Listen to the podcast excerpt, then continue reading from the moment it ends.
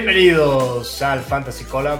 El día de hoy es el día que tenemos esperando tantos, Por fin. tantos Por fin meses. llegó. Llegó. Por fin Llegó el kickoff de la NFL por fin y llega con un pinche partidazo, ¿no? Sí. Los Bills van a visitar a los Rams, a los actuales campeones.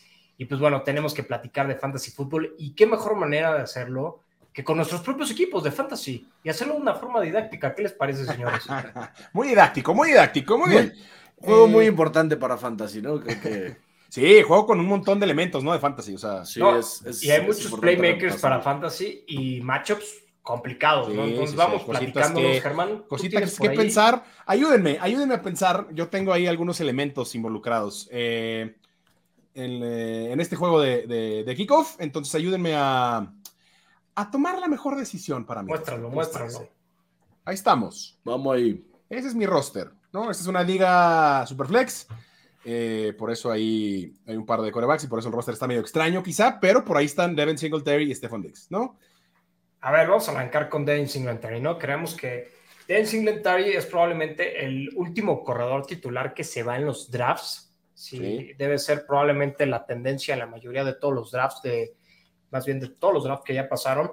Y es, es obvia la razón, ¿no? Creo que todos tenemos miedo a lo que va a venir a ser James Cook, ¿no? El hermano de Dalvin Cook. Ya desde ahí trae este pedigrí, este jugador, entonces creo que va a ser importante monitorear esa situación. Y que desde antes también, o sea, los Bills nos mantuvieron un buen tiempo sin un running back viable para Fantasy. Sí, O sea, Singletary siempre ha generado dudas, ¿no? Entre No, Zach y- Moss y Singletary iba una- un, un committee que no nos enamoraba a nadie, ¿no? Se- Cerró muy bien la temporada, ¿no? El año Eso. pasado, Zach Moss empezó a competirle justamente por, mucho, por muchos snaps, pero obviamente no terminó de convencer tampoco, ¿no? Eh, el egresado de la, de la Universidad de Buffalo, si no me equivoco. Y ahora creo que James Cook sí trae justamente ese linaje que quieren los Bills y estoy seguro que poco a poco le va a ir robando estos snaps, ¿no? Obviamente la experiencia de Devin Singletary le va a permitir tener este volumen en este momento, pero incluso ahora creo que por lo menos le va a estar robando entre 5 y 10 touches por partido. Entonces, cuidado, monitoren esta situación y sobre todo, para esta semana, creo que Devin Singletary, si no tienen otra opción, ¿no? Pues de plano, Sí, pues métanlo, sí. ¿no? Creo que de inicio los tres van a tener su rol, pero, Pero todo es yo- en relación con lo que tengas en la banca. pero yo, yo, así, yo lo pondría en mi Sirem. A Devin Singletary lo pondría en mi Sirem. No me gusta el macho contra esta defensiva de los Rams. O sea, si yo soy Devin Singletary, me estarían temblando las rodillitas. Digo, obvio, claramente a Devin Singletary no le pasa eso, pero me estarían temblando las rodillitas de tener que tal vez encontrarme en algún momento con Aaron Donald de frente, ¿no? No puedo quitarme de mi cabeza esa imagen así de Aaron Donald con dos cascos así de los en sus- manos. Entonces, la verdad es que eh, yo sentaría a Devin Singletary esta semana. No es la mejor de las opciones, sin duda. Yo lo tomé por cuestiones propias del draft que hicimos. eh, Porque valiste madres en el draft. Creo que a mí me funciona. Disculpa, güey. Yo me siento muy conforme con mi roster. Pero eh, me parece como quiera, o sea, si no, no es la mejor de las opciones, creo que en mi composición de, de- de roster está bien. Y creo que estas primeras semanas, como quiera, en lo que sabemos bien cómo va a funcionar James Cook, eh, va a funcionar, porque cerró bien la temporada pasada. Entonces creo que, creo que puede estar bien para Cabe, cabe aclarar, digo, el formato de esta liga es una liga Superflex Dynasty, ¿no? Eh, justamente arrancó este año. La compartimos también, la comparto con estos dos jóvenes y vamos a ver. Ah, no, antes de irnos a este, aquí No, no, sí hay un playmaker aquí hay otro, que hay que un playmaker platicar, ¿no? importante. Que- Hay que platicar de este Eh, fondo. Un sí, playmaker sí. importante en una situación que hay que pensar, ¿no? No sé, no sé si antes de que caigamos en el análisis del juego, no sé si les pasó que yo vi en muchas ligas a Stephon Diggs ir cayendo, ir- ir- irse rezagando en el, en el ADP y me parece que Sí. al final de cuentas terminó siendo, o sea, podríamos hablar de que podría llegar a ser al final de la temporada del wide receiver 1 y podría ser un, un valor ahí agregado en el en donde está donde estaba cayendo ya en, en muchas ligas. A ver, creo sí que pasó. dos cosas, ¿no? La primera, creo que es preocupante cada vez la presencia de Gabriel Davis, ¿no? Y obviamente tiene mucho que ver el partido este de la ronda divisional de los playoffs ante los Chiefs, donde hizo esta actuación monstruosa, ¿no? De que fueron cuatro touchdowns o tres touchdowns, touchdowns, Más de 200 yardas y cuatro touchdowns. ¿no? Entonces, como que uno empieza a poder pensar, ¿no? Ga- Gabriel Davis obviamente tiene un frame muchísimo más grande que el de Stephon Diggs, ¿no? Y, y esto obviamente lo va a beneficiar, ¿no? Para todos esos targets en el end zone. Entonces, creo que mucho viene de ahí y esa preocupación se empezó a formular justamente después de esa actuación. Ahora, Stephon Dix, lo que sí es que para el formato PPR, pues va a ser una monstruosidad, ¿no? Es el, el receptor número 8 de la temporada pasada y no creo que vaya a cambiar ese volumen, sobre todo con la salida de Cole Beasley, ¿no? Que era justamente esa también presencia, ¿no? En, en estos receptores y también Sí, incluso la salida de volumen, Emmanuel ya no Sanders. ¿no? Que justamente Claro. el día de ayer anunció su retiro, Su en- retiro. En, Instagram. Entonces, Ayer, antier, antier. Así es. Yo creo que Stephon Dix sigue consiguiendo ese volumen. Y lo que ya tal vez iba, estaba por mencionar, Germán, ¿no? El matchup es lo El único. matchup está bravo. Se El enfrenta a Jalen muy bravo. Ramsey, votado top 10 de, de- de entre los jugadores, ¿no? En esta lista de la NFL. Me preocupa ese matchup, me preocupa porque Jalen Ramsey sí es muy dominante siempre contra el receptor uno de otros equipos. Son muy pocos los que creo que sí, sí lo han logrado superar. No creo que entre ellos es.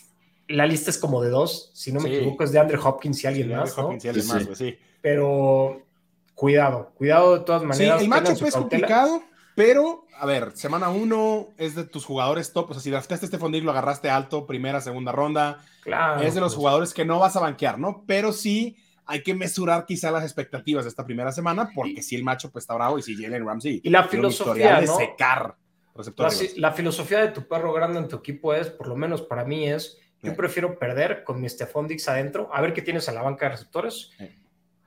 Sí, que además. por ejemplo, digamos, ah, no, me quiero ver super hipster, ¿no? Y tengo, ah, el matchup muy complicado y quiero meter, no sé, Sí. bájale. ¿Quién, quién, quién más tienes? Ah, Sí, a Brandon Ayuk. a Brandon Ayuk, güey, que Ah, tengo fe por alguna razón. Ayuk, ¿no? Para, no, prefiero perder con Stephon Dix Claro. que con un Brandon Ayuk. Correcto, correcto. y hacer el Entonces, ridículo, ¿no? Porque, digo, donde la es y Brandon Ayuk haga tres touchdowns va a ser un genio, ¿no? Del fantasy fútbol, pero Y sobre todo, semana uno. O sea, hasta que no te si no lo haces, pues va a ser ridículo. O sea, hasta que no te demuestre Stephon Diggs un, este, una baja en, en performance o en targets y Brandon Ayuk te demuestre lo contrario, o sea, no hay razón por la cual le estarías Sí, sentando. o sea, Brandon Stephon Ayuk en este ejemplo, pero aplica Ah, para ah, casi cualquier exacto. otro. Podrías tener ahí a.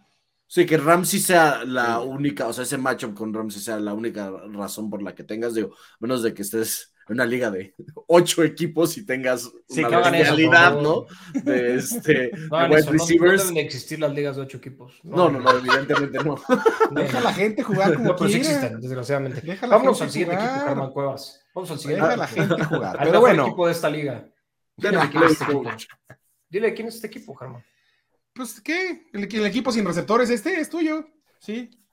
Sin Veo- receptores. No, el veo equipo Equipo sin sin receptores. No Veo muy pocos Chiefs, no debe de No. ser de Katsu. ese- No voy a caer en provocaciones. Si no hay este equipo es mío. Este equipo es mío, también es la misma liga, Superflex, la compartimos. Yo tuve el pick número uno, se lo cambié a Pablo Valdés, de hecho, por la primera y segunda ronda del 2023, más la ronda 12 de este draft. Creo que sí. Eh, logré conseguir el pick número uno. Todo el mundo pensaba que iba a agarrar a Patrick Mahomes, no sé por qué. Agarrar a Josh Allen. Eh, creo que Josh Allen va a tener una excelente temporada. ¿Quién va a tener mejor temporada, Cats? El goofy ass dude.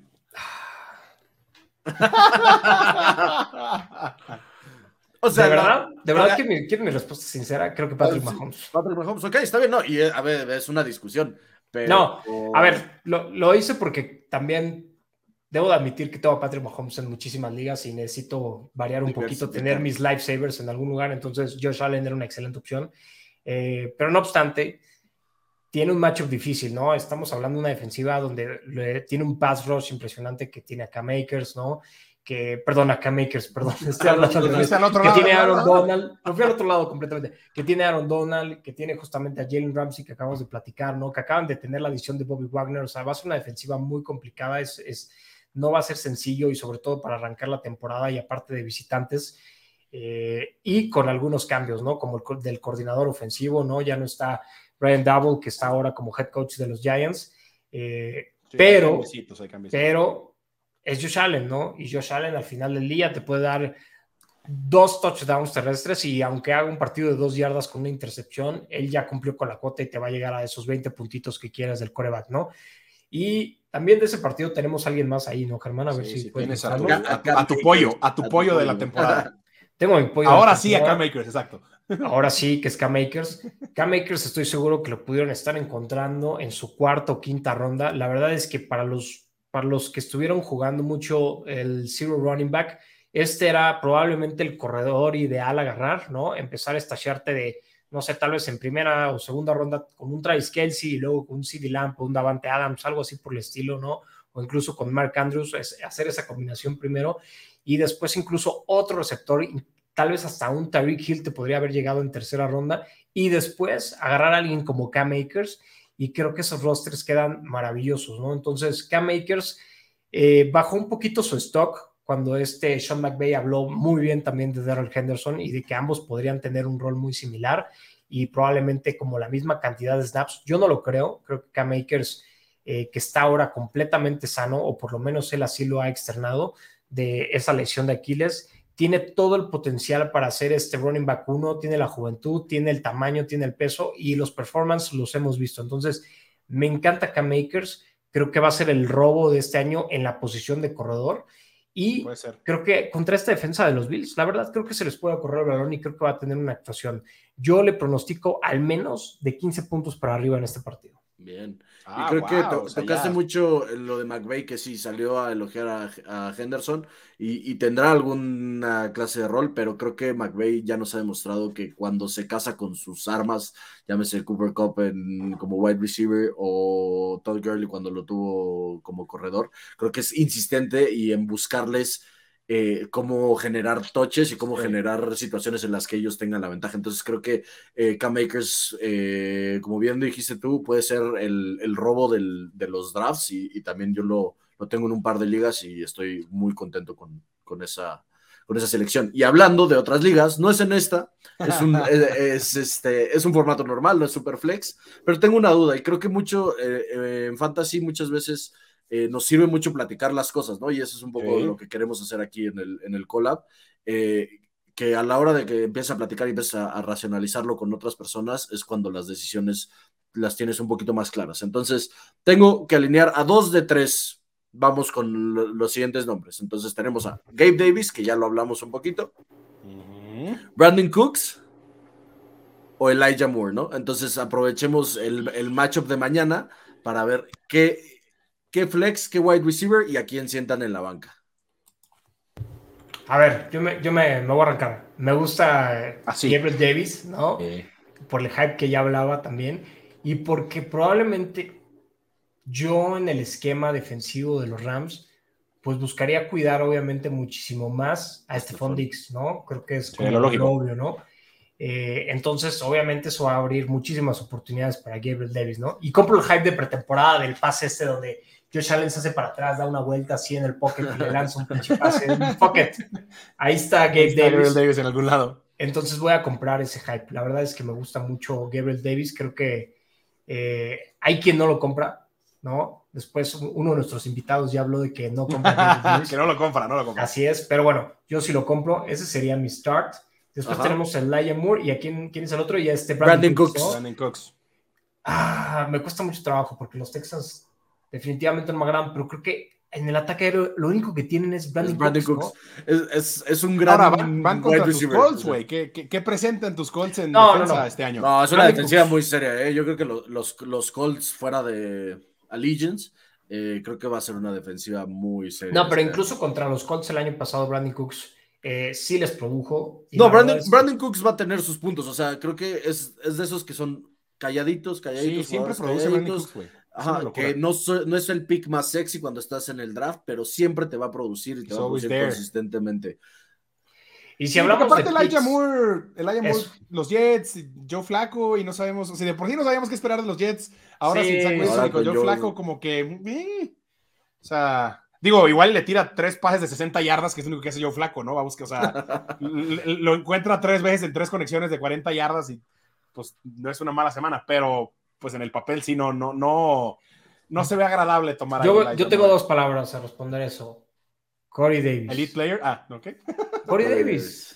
Corey Davis, yo creo que es alguien que ya está completamente debajo del radar de todo mundo y creo que Corey Davis tiene el tamaño, tiene la salud, pues bueno, eso es lo único que nunca ha tenido, pero si se encuentra sano, si se llegara a encontrar sano, Corey Davis tiene muchas posibilidades de tal vez ayudar a eclipsar esa producción de Lion Moore y es por eso que es el que yo pondría justamente como la última opción de Pablo Valdés. Entonces, clavado, wide receiver, Gabe Davis, y eso es importante para la gente que a lo mejor son, este, no juegan tanto fantasy. Si tienen un jugador que definitivamente, o sea, que van a alinear para el jueves, no lo pongan en la posición de flex porque te va a quitar justamente flexibilidad a la hora de tomar decisiones el domingo. Eso es un excelente en, en, sus posiciones de running back o de wide receiver para que no te ocupe esa, esa posición flexible que, este, que puedes utilizar en el, de, el domingo. del,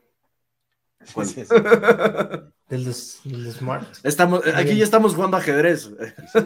Pero bueno, ¿Qué les parece, señores, si nos vamos a nuestras... Tenemos unas pequeñas prop bets porque también nos gusta apostar y estoy seguro que muchos de, nuestros televidentes es muy, muy boomer de decir, televidentes, televidentes. ¿En qué año está, ¿De qué año estamos? ¿En qué año estamos, güey? ¿En qué momento va a pasado? ¿Cómo, ¿Cómo, le hacen mi Javo? La televisión es una actividad. Lo dije antes. Saludos a Javo. Luego, luego, lo traeremos, luego lo traeremos. De nuestra audiencia, de nuestra audiencia. Venga. Eh, de nuestra audiencia, creo que a muchos les gusta apostar y tenemos algunos pro bets. Germán, vamos a empezar con el que tú traes, a ver, a ver si se nos antoja meterle una lanita. ¿Será? ¿Será? ¿Será? ¿Será? Sí. Eh, a mí me gusta el over de 90 yardas de Cooper Cup. Okay. Eh, trae, un buen, trae un momio muy agradable de menos 115. ¿Por qué? Porque creo que ya quedó muy claro lo que, de lo que es capaz Cooper Cup el año pasado creo que por ser semana uno, pues vas con lo, con lo que te sientes cómodo, con lo que te funcionó todo el año pasado. Eh, y 90 yardas puede parecer mucho, pero no está Trey Davis White, que es el principal esquinero de, los Bills, es esquinero de Pro Bowl además, ¿no? Es un jugadorazo. No está, está lesionado. Hay que ajustar, tiene que ajustar ahí la defensa de los Bills para cubrir esa baja y creo que creo que Cooper Cup puede superar las 90 yardas. No quiero decir sin ningún problema, pero me gusta esa apuesta. Ok, ok. A ver, Valdés, ¿qué traes? Yo tengo una confesión que hacer. Dame tu hot pick. yo no estoy involucrado en eso. Este, iba a agarrar el over. Y creo que nos pasa mucho. Tenemos un sesgo a querer ver puntos, a querer ver un, partido. La emoción de la semana uno. La emoción de semana uno, el primer juego. Y francamente, y ya lo platicabas tú también, Katsu, les cuesta también un poco arrancar con este ritmo a las ofensivas, ¿no?